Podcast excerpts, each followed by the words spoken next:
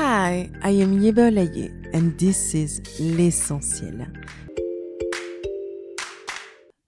How are you, my dear friends? You've probably realized that this episode is going to be a bit different. Yes, today I'm doing a solo episode. I somehow managed to find the courage to do this, like sit down and talk to you. Very simple, but I don't know. I've been freaking out like for ages, and um, I'm sitting right now in my living room. It's 6:32 a.m. in the morning, and I'm doing this because I felt the urge to bring something different on the podcast. I felt the urge to actually go and pass through this huge fear I had to do this exercise.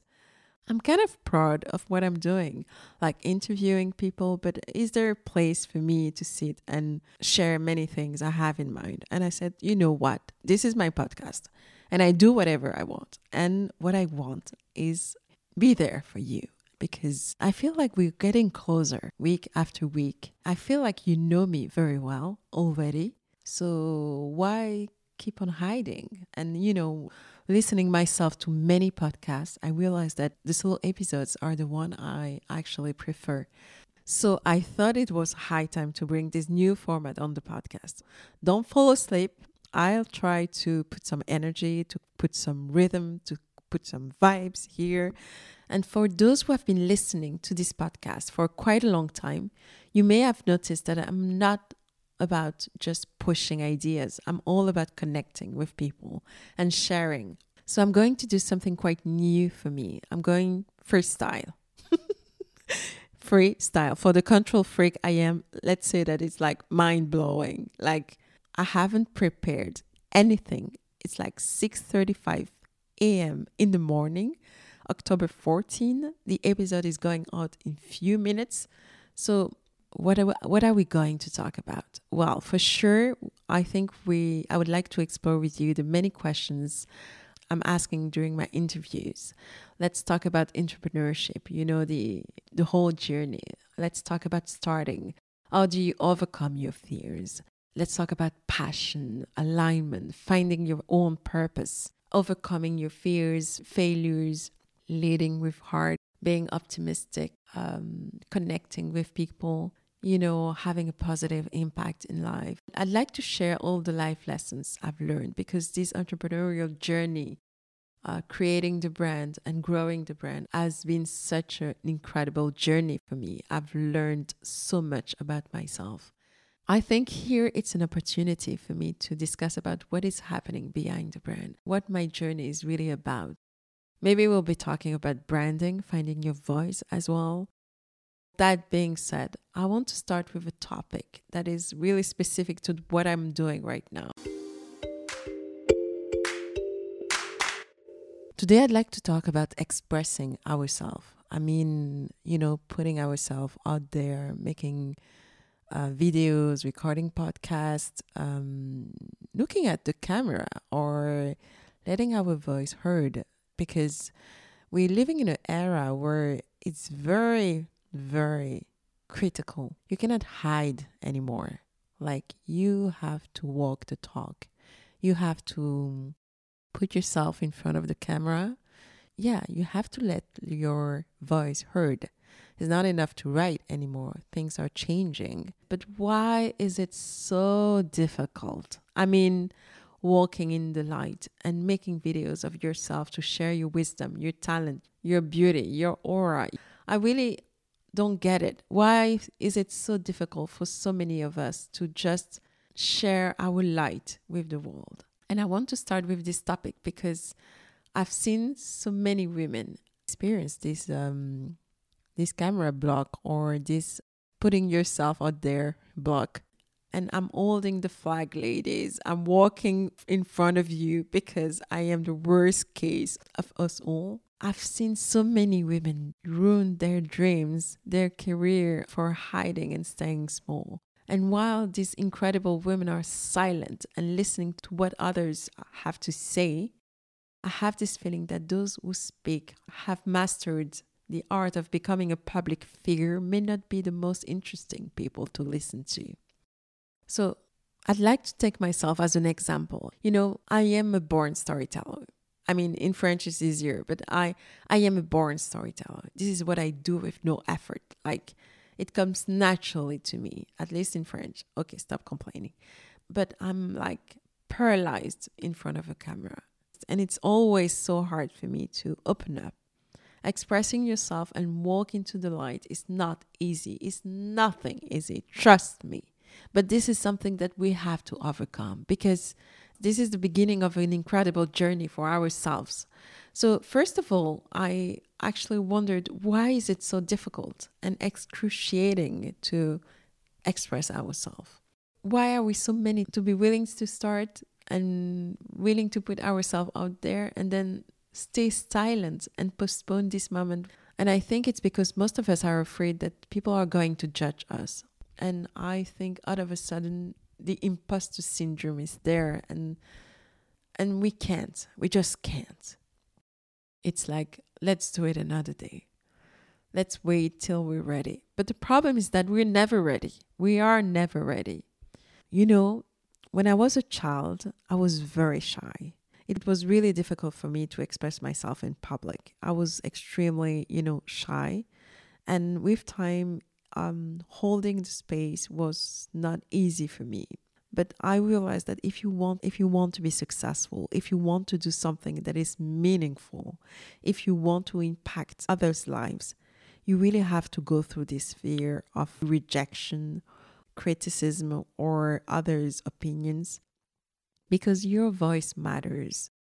And why is it so difficult? Why are we hiding? Like putting a picture of us, making a reel of us, on Instagram or on TikTok. Why is it so difficult for some of us? Where it is like, you know, a language for others. Like they're they're they have become public figures and they're all over the place and they're like holding the space.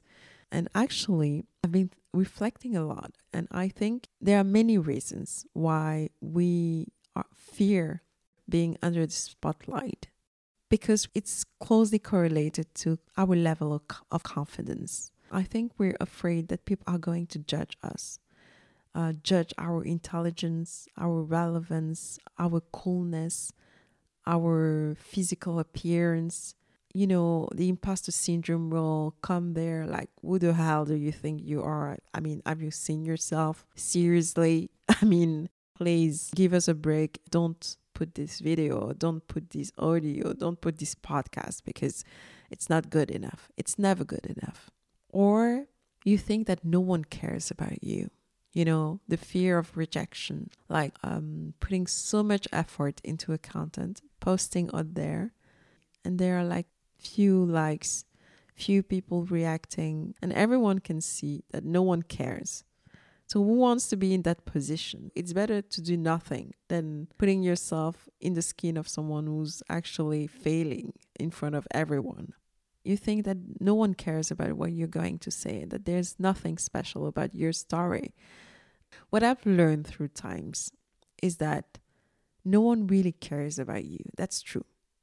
You're right. People are actually looking for themselves in you unless you start really opening yourself, unless you start really being authentic, vulnerable sometimes, or sharing your your truth, then it's going to be difficult to to connect with people. And I think sometimes we are more into am I doing the right thing? But I think in the end of the day, am I connecting? Am I telling the right story? And then another thing that I've been thinking about a lot is that why are we so afraid of putting ourselves out there? I think it's because we're afraid to give away too much of ourselves, you know? But you know what I've actually discovered here through the podcast is that the more you give about yourself, the more you discover about yourself. Because when you give away things about you, it opens up a conversation. And then you're seeing yourself from another perspective. You you're hearing your voice and you can tell, okay, what I'm saying here, this is really me or this is my ego speaking. And then putting more of yourself away actually allows you to grow along the way. I don't know if this is this makes sense, but that was pretty it. And why am I pushing myself? Why am I being ridiculous right now? Why am I trying and pushing and recording this episode? Is because I really want to connect with as many of you. I realize that it's really about being confident, finding your voice, expressing yourself, holding the space. What I have to say is that don't try to be someone else. Live fully who you are. Be honestly who you are and stand by it. And I will close this episode with this um, key lessons that I've listed and that, of course, I will explore more if you want me to continue or if I feel like I can continue with this kind of solo episodes. First lesson I've learned you have to know that what you're going through right now is happening on purpose. I know some of you are having a very hard time, and some of you are doubting, are wondering whether they have to continue or not, are in dark places. I've been there. I know what it is.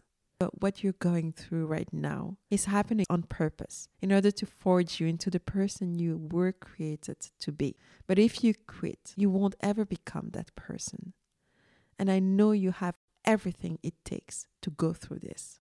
That's lesson one. Number two, the second lesson I've learned the hard way is that nobody else is responsible for your happiness or your success. Take that responsibility. I think you have to lose your fear of failure. You know, we, we have to fail. There is a life after failing, and sometimes failing is the best thing that, that can ever happen to you.